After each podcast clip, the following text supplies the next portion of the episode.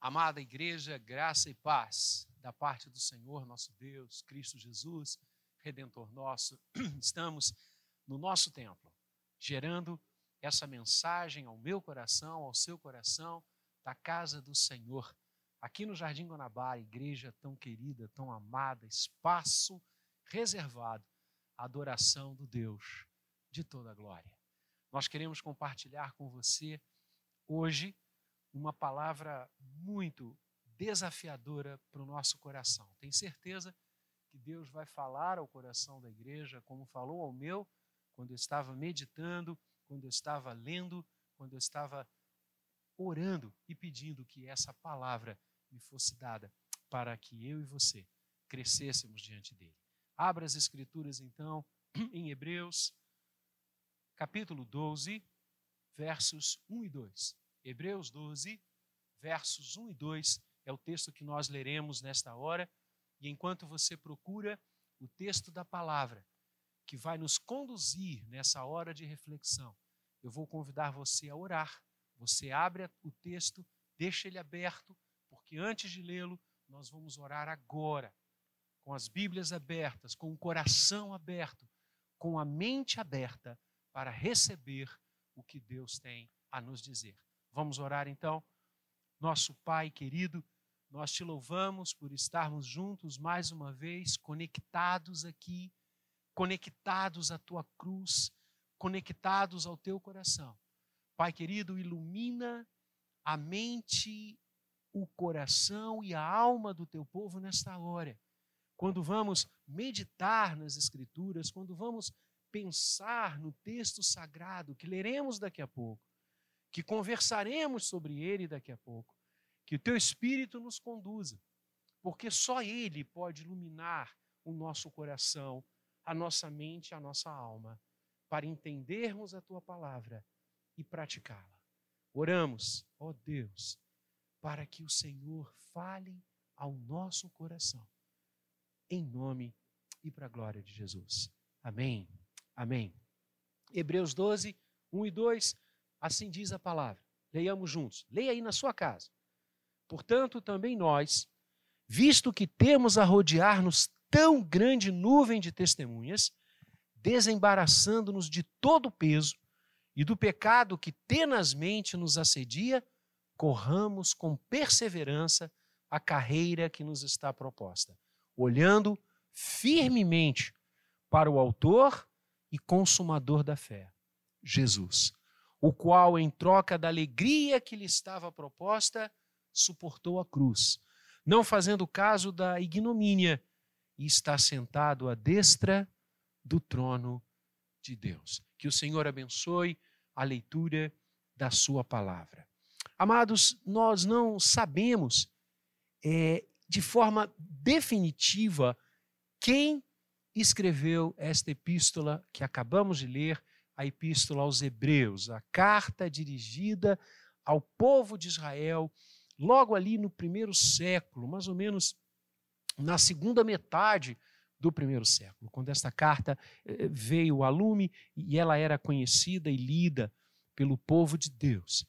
Não sabemos ao certo quem escreveu, há, há várias hipóteses de sua autoria. A, a mais concreta junge ao próprio Paulo, sendo o seu autor. Por quê? Porque há várias expressões, como do texto que nós acabamos de ler nessa noite, é, que são expressões muito caras a Paulo, que são imagens que Paulo, inclusive, usou em outras de suas epístolas. E seria muito entendível Paulo, sendo o autor desta carta, não identificar-se como ele se identificava ao escrever aos gentios. Por quê? Porque Paulo era perseguido pelos judeus. Paulo era perseguido pelo establishment de Israel. O sinédrio o perseguia e, e, o prendeu tantas vezes. Então, era mais do que entendível a não definição da autoria. Mas pouco importa. E eu sempre digo e falava para os meus alunos no seminário que quando nós chegarmos no céu, aí sim a gente vai saber quem foi o autor aos Hebreus. Esta carta, ela é sensacional. Ela explica e faz a ponte da teologia do Antigo Testamento, principalmente Deuteronômio, com o Novo Testamento.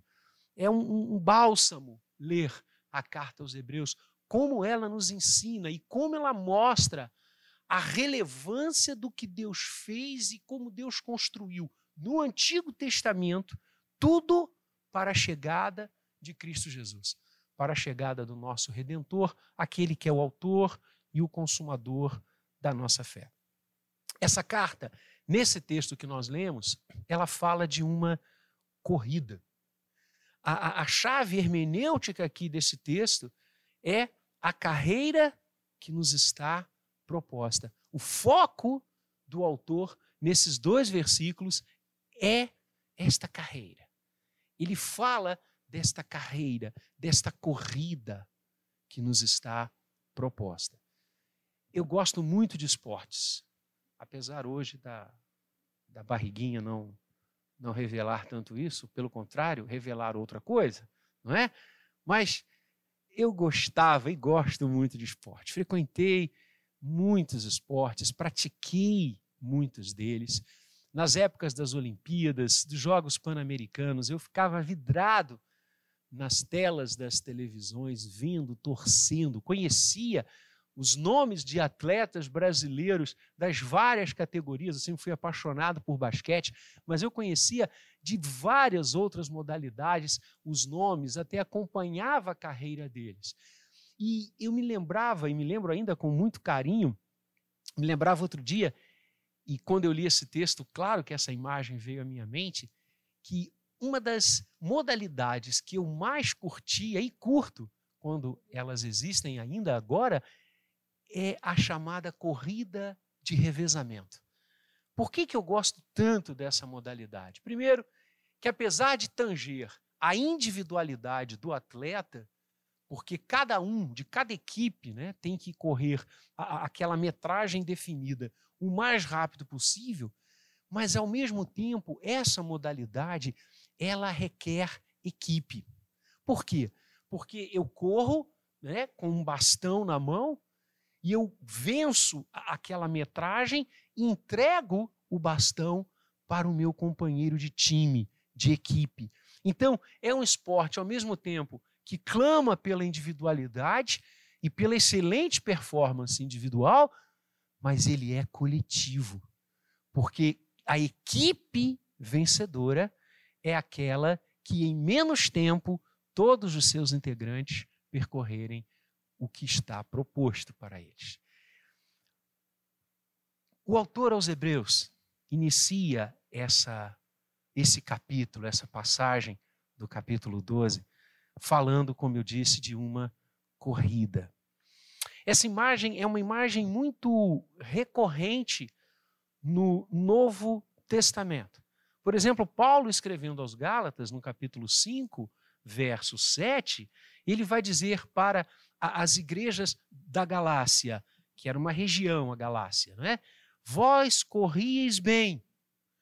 Quem vos impediu de continuar a desobedecer a verdade? Paulo está falando para os irmãos da Galácia que eles estavam indo bem, que eles estavam correndo bem a carreira cristã, a carreira que lhes estava proposta.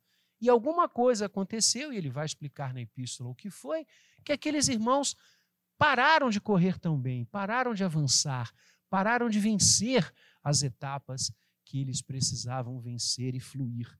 Da mesma forma, escrevendo a Timóteo, Paulo vai dizer: quanto a mim, estou sendo já oferecido por libação. Já um dos últimos textos de Paulo. É o tempo da minha partida é chegado.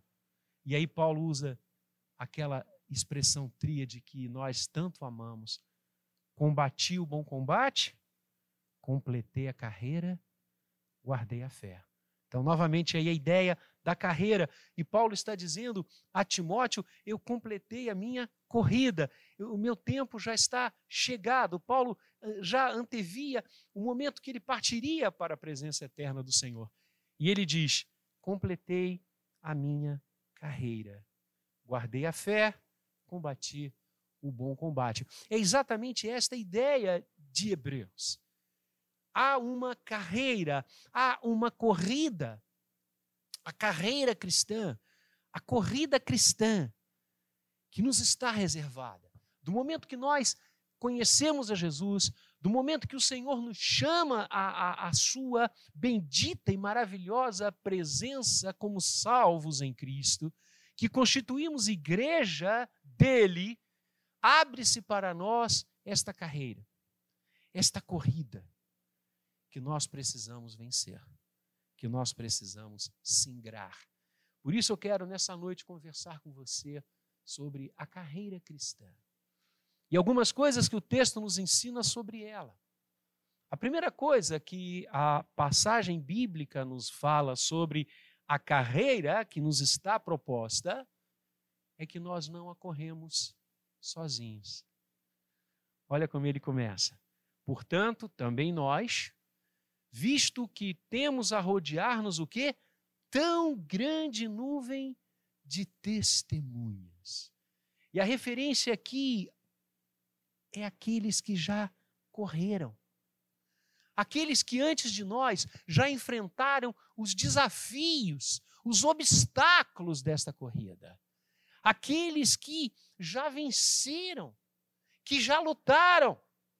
A teologia diz aqueles que já estão na igreja gloriosa.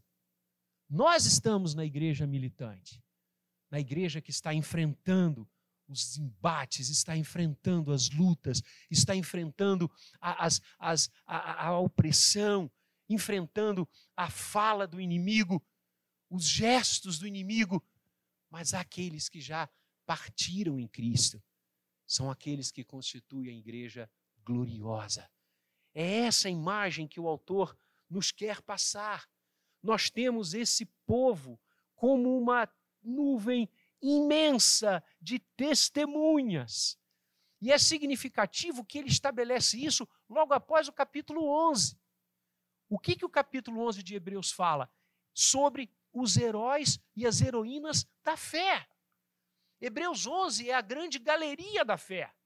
Em Hebreus 11 você tem homens e mulheres de Deus que correram a carreira que lhes estava proposta de uma forma maravilhosa não sem percalços, não sem lutas, não sem oposição, não sem sofrimento. Ao contrário, quando você lê aqui, você fala: caramba, como os heróis da fé e as heroínas da fé enfrentaram dificuldades. E é isso mesmo, mas eram homens e mulheres dos quais o mundo não era digno. Ele termina essa galeria da fé e diz para mim e para você: olha só, olha como eles correram. Olha como eles venceram. Olha como eles atravessaram os vales escuros. Olha como eles venceram os desafios. Então nós também podemos vencer. Nós não estamos correndo a carreira cristã sozinhos. Não apenas existem muitos ao nosso lado, nós vamos ver isso daqui a pouco, mas há aqueles que já venceram, aqueles que já passaram tudo o que nós estamos passando e pela graça de Deus pela fé no Senhor, eles completaram esta carreira. Eles guardaram a fé. Eles combateram o bom combate. Então, olhe para eles. Olhe para Abel, que ofereceu o melhor sacrifício. Olhe para Noé, que construiu a arca quando toda a sua geração dizia: Você é um louco. Pela fé ele creu. Olhe para Abraão, que peregrinou em terra estranha que creu na promessa de Deus, sai da tua terra, da tua parentela, vai para a terra que eu te mostrarei. Não foi fácil. Olhe para Sara, que Deus disse com a idade provecta que ela estava: Tu terás um filho. E Deus a aquinhoou, dando o filho da promessa, uma referência bendita, Cristo Jesus olhe para Isaac, para Jacó, olhe para José, olhe para Moisés, que guardado pelo Senhor empreendeu uma carreira gigantesca em liderar aquele povo pelo deserto. Mas não esmoreceu, não entregou os pontos, porque Deus falava com ele face a face. Olhe para Josué, que Deus vai ministrar ao coração daquele homem, dizendo: Não te mandei eu, ser forte e corajoso, não temas nem te espantes, porque eu sou contigo por onde quer que andares. São alguns dos homens e mulheres que Hebreus 11 nos fala. Essa é uma nuvem maravilhosa de testemunhas. Vamos olhar para eles e vamos em frente. Vamos olhar para a história da igreja, que igualmente nos fornece um sem número de testemunhas de homens e mulheres que combateram o bom combate, que guardaram a fé, que completaram a carreira. Agora é com a gente. Eles correram e eles nos passaram esse bastão. Agora é a nossa geração. Agora sou eu e você. Eles cumpriram. E eles testemunham ao meu coração e ao seu coração que de joelhos em terra, orando, meditando, lendo, engolindo a palavra de Deus, buscando a vontade do Senhor e a sua glória, o Deus de toda a glória, eu e você também podemos vencer esta carreira. Não estamos sozinhos. A segunda coisa que o texto nos ensina é que nós devemos, para cumprir esta carreira, além de ter a consciência de que não estamos sós e que muitos antes de nós a venceram pela graça única de Deus, porque a nossa fidelidade vem dele. Ele é quem nos sustenta, não somos nós. Ele é quem nos abençoa, não somos nós. Nós somos fracos, nós somos desprezíveis, não somos nada. Nosso coração é corrupto. A graça de Deus é que age na nossa vida e nos leva a vencer dia a dia a carreira cristã. A segunda coisa que ele nos ensina, além da consciência de que não estamos sós, é que nós devemos correr esta carreira desembaraçando-nos de todo o peso e do pecado que tenazmente nos assedia. Aqui no grego, literalmente, a palavra é colocando de lado. Ou seja, o que o autor está dizendo é que nós devemos colocar de lado todo o peso, todo o pecado que tenazmente nos assedia. A roupa dos atletas de corrida, elas são pesquisadas, os seus tênis são pesquisados, todos os seus apetrechos. Porque quanto mais leve, mais chances o atleta terá de chegar em primeiro lugar. Se ele colocar uma vestimenta pesada, aquilo vai atrapalhá-lo. É isso que o autor está dizendo. Nós não temos como completar a carreira cristã cheios de pesos pesos de culpa, pesos de uma vida longe de Deus, de um coração dúbio. Ora busca o Senhor, ora não. Ora quer as coisas de Deus, ora não. Ora o fascínio do mundo é mais interessante. Isso é peso. E o que, que acontece com esse peso? Nos afeta a performance da corrida cristã. E Davi dizia: Ó oh, Pai, não retira de mim a alegria da tua salvação. O peso, o pecado que tenazmente nos assedia, e, e a tradução aqui é, é, é, é que facilmente nos rodeia. Calvino, comentando essa passagem, vai dizer o pecado que está ao nosso redor. Ou seja, para todo lugar que você e eu olharmos, nós encontraremos coisas que não glorificam a Deus está em nós irmos ao encontro dessas coisas e praticá-las e fazê-las nossas vestes, e aí elas ficarão pesadas, nossa corrida vai ficar pesada, ou a gente pode largar essas coisas, pôr de lado essas coisas. É isso que o texto está nos aconselhando a fazer. Coloque de lado isso, jogue fora. A, a, a sobrecarga é uma barreira, é um peso maior, joga fora esvazia da sua mochila essas coisas.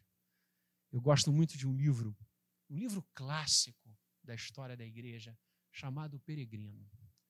A história é fascinante. Um jovem sai de casa na direção da cruz e ele leva uma mochila. E ele vai andando, e ele passa por várias situações, por vários lugares que inclusive tentam prendê-lo, tentam retê-lo para que ele não chegue ao Calvário. E ele vai com aquela mochila, aquela mochila é pesada. E ele vai de um canto para o outro, e às vezes ele mal consegue andar com aquela mochila pesada. E no finalzinho do livro, ele vai chegando ao Gólgota, ele vai chegando ao Calvário. E cada passo que ele dá na direção da cruz, aquela mochila vai ficando mais leve. Cada passo que ele dá na direção daquele que morreu na cruz por mim e por você, a mochila vai ficando leve, até que quando ele chega aos pés da cruz, a mochila lhe é retirada. Aquela mochila significava o peso que nós levamos de uma vida sem Deus, as nossas opções por coisas erradas, pelo pecado que tenazmente nos assedia, que de forma voraz nos rodeia. Por isso o Senhor Jesus disse que nós devêssemos ter cuidado, vigiar e orar. Essa é a fala. O que esse texto está nos alertando é que nós podemos desviar a nossa atenção com muita facilidade. Nós podemos trazer peso para a nossa corrida. Quando nós devemos estar leves, e o que, que pode nos tornar leves? O Espírito Santo de Deus. A comunhão com Deus. E o livro Peregrino ilustra isso lindamente. Quanto mais próximo de Deus, mais leve fica a caminhada. Quanto mais aos pés da cruz, menos sobrepeso, menos pecado, mais glória e mais louvor do Senhor na nossa vida. Então, nós devemos correr essa carreira primeiro com a consciência de que não estamos sozinhos. Deus reservou miríades de miríades que não dobraram seus joelhos a Baal. Há em todas as tribos, raças, povos e nações, gente correndo essa carreira cristã. A igreja do Senhor está em todo lugar. O passado nos serve de testemunha e a gente vai em frente agora, o bastão está com a gente. A segunda coisa que nós devemos largar, nos desembaraçar, tirar de sobre nós todo o peso e todo o pecado.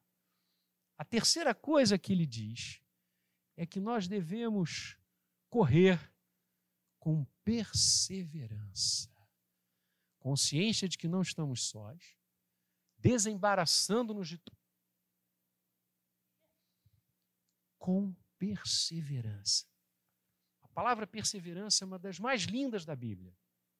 Ela significa literalmente não desistir. Perseverar é ir em frente. Perseverar é não entregar os pontos. Perseverar é não se abater, ainda que os problemas sejam reais, ainda que as coisas sejam efetivamente duras, mas aquela disposição, aquela vontade, aquela raça de continuar é o que define a perseverança. O autor aos Hebreus sabia que a carreira cristã não é fácil. Não é. Buscar a vontade de Deus nesse mundo é nadar contra a maré.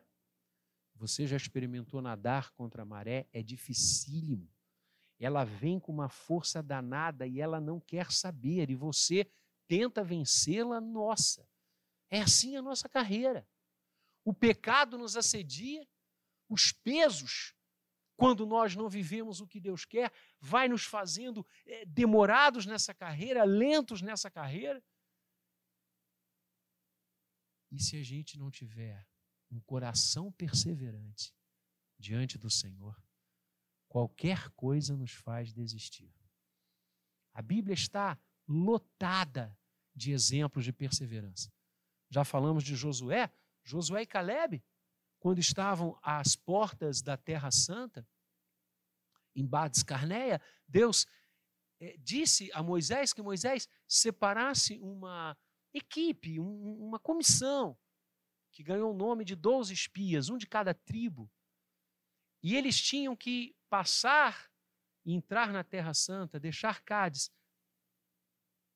E eles foram. Israel ficou esperando. E quando eles voltaram, eles trouxeram é, é, frutos imensos, lindos. Israel vibrou. Caramba, nós vamos tomar posse dessa terra que mana leite e mel. Que bom, deixamos o tempo da escravidão para trás. Deixamos as panelas do Egito e vamos para a terra que Deus nos prometeu. E aqueles doze homens chegaram, e qual foi o relato deles? Eles disseram: Olha, a terra é maravilhosa, olha os frutos que a gente está trazendo para vocês verem, mas essa terra não é para gente. Ela é habitada por homens fortes, gigantes perto da gente. A gente é igual gafanhoto perto deles. Homens de guerra. Eles vão nos trucidar. Vamos voltar, vamos morrer no deserto ou voltar para a escravidão do Egito, porque isso aqui não é para nós. Eram doze. Dez alinharam esse discurso. Dois daqueles doze disseram: olha só, tudo isso é verdade, menos que a gente tem que voltar. Porque Deus nos prometeu essa terra e ainda que ela seja habitada por gigantes, e de fato os caras são muito fortes, são guerreiros, mas o Senhor vai nos entregar essa terra, porque Deus batalhará por nós. O nome desses dois, Josué e Caleb. O que, que o povo escolheu? Me diga. O povo escolheu a fala de Josué e Caleb? Ou o povo escolheu a fala dos dez? Escolheu a fala dos dez. Sabe por quê? Porque é mais fácil desistir. Vou repetir: é mais fácil desistir. Desistir não cobra preço nenhum. Desistir não custa nada. Desistir não custa suor. Desistir não custa noite orando. Desistir não custa joelho em terra. Desistir não, não cobra a face encharcada de lágrimas. Desistir é fácil. ser perseverante, olhar os desafios e falar: Deus vai nos entregar isso aqui. O Senhor não nos trouxe à toa. Deus é quem vai batalhar por nós. É para quem está correndo. É para quem quer cumprir essa carreira. Eu conheci ao longo da minha vida muitos que desistiram. Não desista. Siga firme no propósito de honrar e glorificar a Deus porque Deus honra aqueles que perseveram nele. O povo não quis, saíram de Cades Barneia e andaram novamente 38 anos. Cara, é muito tempo. 38 anos eles vagaram no deserto e voltaram ao mesmo ponto. E quem os lidera para entrar na terra que já tinha conhecido? Josué. E a palavra diz que de toda aquela geração, preste atenção, toda geração que saiu do Egito morreu no deserto. Quem entra na Terra Santa é uma nova geração, com exceção de dois homens: Josué e Caleb. E a palavra de Deus diz: porque eles perseveraram diante de Deus. É isso. Nós temos que correr com perseverança essa carreira que nos está proposta. Não desista. Pastor, eu sou fraco. Deus sabe que você é fraco, eu sou mais que você. Mas a gente não está sozinho. Vamos largar o peso, vamos largar o pecado, vamos em frente. Vamos perseverar no que Deus está nos entregando, no que Deus está nos dando, nos ministérios que Deus nos dá, nas coisas que Deus nos chama a fazer, na Sua presença, vamos perseverar, não vamos desistir. Paulo escrevendo aos Coríntios, no capítulo 15, que fala sobre a ressurreição, um dos capítulos mais lindos. Paulo diz: na obra do Senhor, sejamos firmes inabaláveis. E a palavra que ele usa ali, traduzida por inabalável, é perseverante. Ser perseverante é ser inabalável. Porque no Senhor, o nosso trabalho não é vão. Então, como é que temos que correr essa carreira? Consciente de que não estamos sozinhos, há uma grande nuvem de testemunhas a nos inspirar. Segundo, jogando fora todo o peso pecado para corrermos leves na presença do Senhor, a leveza que o Espírito Santo e o perdão da cruz nos dá. Terceiro, de forma perseverante, sem desistir, com raça, com vontade, com disposição. Ainda que problemas há e como vão haver. E finalmente o texto chega ao ponto máximo. Porque todas essas outras três coisas só serão possíveis se nessa carreira eu e você estivermos olhando firmemente para o Autor e o Consumador da nossa fé. Esse é o ponto central, esse é o ponto nevrálgico. Sabe como é que nós vamos nos manter perseverantes? Olhando firmemente para Jesus. Sabe como a gente vai conseguir tirar o peso e não deixar o pecado que nos assedia tenazmente nos engolir? Olhando firmemente para Jesus. Sabe como é que a gente adquire a certeza de que há muita gente em todos os lugares que creem nele, que confessam o seu nome, aqueles que já venceram, aqueles que estão vencendo, olhando para ele? Olhar para Jesus é o foco. Olhar para Jesus é a chave. Olhar para Jesus é o que importa. Olhando para Ele. Olha que lindo. O texto não diz que eu e você devemos correr olhando para os outros homens. As outras pessoas, elas nos inspiram, mas elas também podem nos decepcionar. E quantas vezes, irmãos queridos, irmãs queridas, líderes da igreja, caem, nos decepcionam, são homens, são mulheres frágeis, pecadores. Mas Jesus nunca irá nos decepcionar, pelo contrário, quanto mais nós olharmos para Ele, o texto diz olhando firmemente, lá no grego, a palavra é fixamente, sem desviar os olhos. Jesus nunca vai decepcionar você. Jesus nunca vai magoar o seu coração. Por isso você pode tomá-lo não como exemplo apenas, não como um paradigma apenas, mas como a sua vida olhando firmemente para o Autor e Consumador da nossa fé. Olhe para Ele, não olhe para os obstáculos que a gente vai enfrentar. Não faça como Pedro, lembra de Pedro? Quando uma grande tempestade soprou sobre o barco frágil que os discípulos estavam. E Jesus vem andando por sobre o mar, na direção deles, para abençoá-los, para fazer cessar aquela tempestade e o vento era contrário, o vento era forte, eles não estavam vislumbrando bem, gota de chuva para lá, para cá. E aí Pedro diz: Mas eh, se tu és o Senhor, manda eu ter contigo. E Jesus diz: Vem. E Pedro sai do barco. O Evangelho nos conta que Pedro sai do barco e começa a andar também sobre as águas na direção de Jesus. Mas olha o que, que o texto diz. Reparando, porém, na força do vento, teve medo e submergiu. Pedro tirou os seus olhos de Jesus por alguns instantes, por alguns momentos, e reparou na força do vento, e reparou naquela chuva.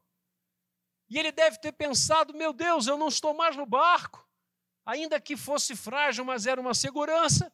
Eu estou aqui nesse mar, eu vou, eu vou afundar. E afundou. Mas o que, que o texto diz? Imediatamente Jesus, tomando-o pela mão, o tirou das águas. Coisa linda. Olhe para ele. Não olhe para o vento, não. Não olhe para os obstáculos, não. A força do vento é, é, é muito forte mesmo. A tempestade não é brincadeira. E Pedro era um homem do mar. Então você imagina como é que a coisa foi. Olhe para Jesus. Olhe firmemente para o autor e o consumador da nossa fé. Não olhe para os obstáculos. Olhe para Cristo. Não olhe para homens. Olhe para Cristo. Não olhe para as instituições. Olhe para Cristo. Não olhe para as ideologias. Olhe para Cristo. Se eu e você colocarmos os nossos olhos fixamente no Autor e Consumador da nossa fé, naquele que era, que é e que há de vir, naquele que é o mesmo ontem, hoje será para sempre. Eu e você vamos completar essa carreira. Vamos guardar a fé e vamos combater o bom combate até o final. A carreira cristã, como corrê-la? Como vencê-la? A carreira que nos está proposta.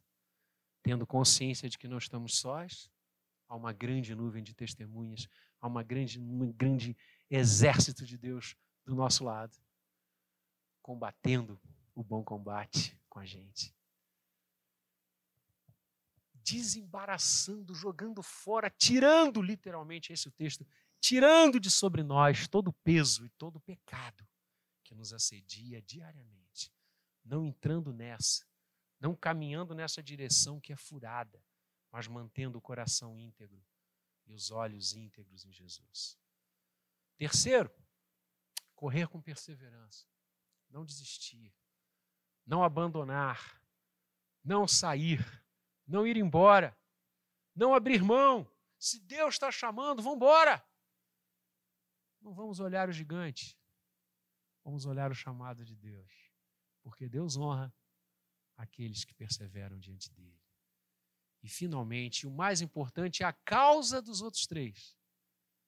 Corramos, olhando firmemente para Cristo Jesus. A rosa de Saron, o lírio dos vales, aquele que é mais doce que o mel e o destilar dos favos. Aquele que disse: Eu sou a porta das ovelhas, eu sou o bom pastor. Aquele que está ao nosso lado, porque ele disse que toda autoridade lhe tinha sido dada e estaria conosco até a consumação dos séculos.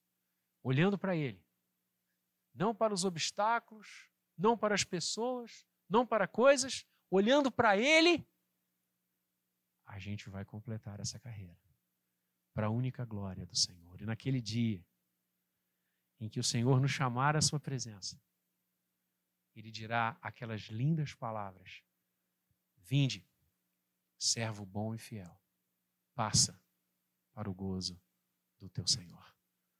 Essa coroa nos está reservada. A coroa daqueles que correm, olhando firmemente para o Autor e o Consumador da nossa fé. E eu tenho certeza que naquele dia, em que por obra dele, única e exclusivamente dele, nós chegarmos à Sua presença e Ele nos coroar, como o livro do Apocalipse nos conta, para passarmos a eternidade com Ele.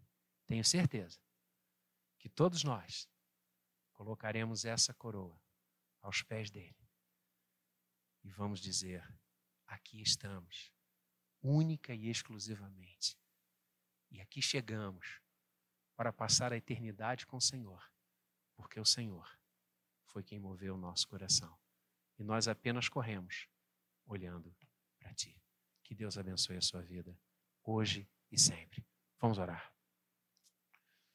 Feche os seus olhos agora e vamos nos colocar diante de Deus.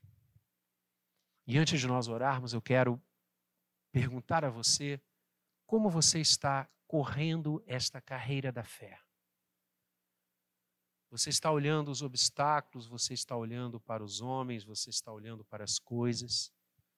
Você está com o peso do pecado no coração, na alma, a culpa que o pecado traz esse pecado que nos assedia de forma tão intensa.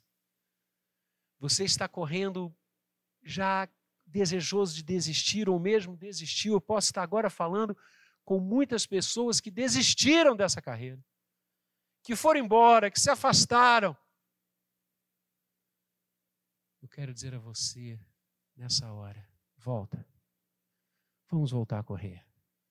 Olha para Jesus. Olha para Ele. Não tire os olhos dele. A graça do Senhor continua na sua vida agora. E se você e eu, porventura, viermos a submergir como Pedro, saiba que imediatamente a graça do Senhor nos resgatará. Então, ore nesse momento, volta. Volta para a igreja. Volta para o plano de Deus para a sua vida. Volta para o ministério que Deus deu a você. Volta para o Senhor.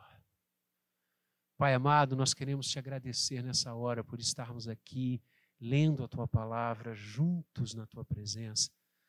Obrigado por esse texto que tanto fala ao nosso coração, que tanto nos ensina. Senhor, nós queremos completar esta carreira, nós queremos vivê-la intensamente. Tantos já a viveram. Homens e mulheres que impactaram as suas gerações, que mexeram com o mundo, que colocaram o mundo de cabeça para cima, que transtornaram o mundo, Senhor. Nós queremos ser estes. Queremos combater o bom combate sempre, até aquele dia venturoso. Queremos, Pai, guardar a fé cada dia, cada momento. Queremos correr essa carreira cristã, sabedores de que temos que desembaraçar-nos do pecado e de todo o peso que nós trazemos para nós. Então, Senhor, nessa hora, queima tudo isso, tira tudo isso de nós se há algo que não te agrada na nossa vida, Senhor, nos dê a capacidade no Espírito Santo, na unção do Espírito Santo, para dizer não a essas coisas.